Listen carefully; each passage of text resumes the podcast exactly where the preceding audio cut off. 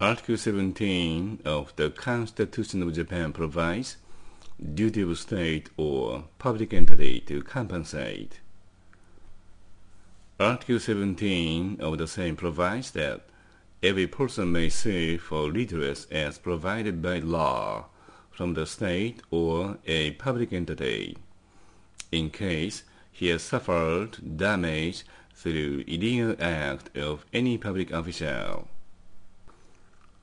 This is also one of fundamental rights given to the Japanese nationals under the Constitution of Japan.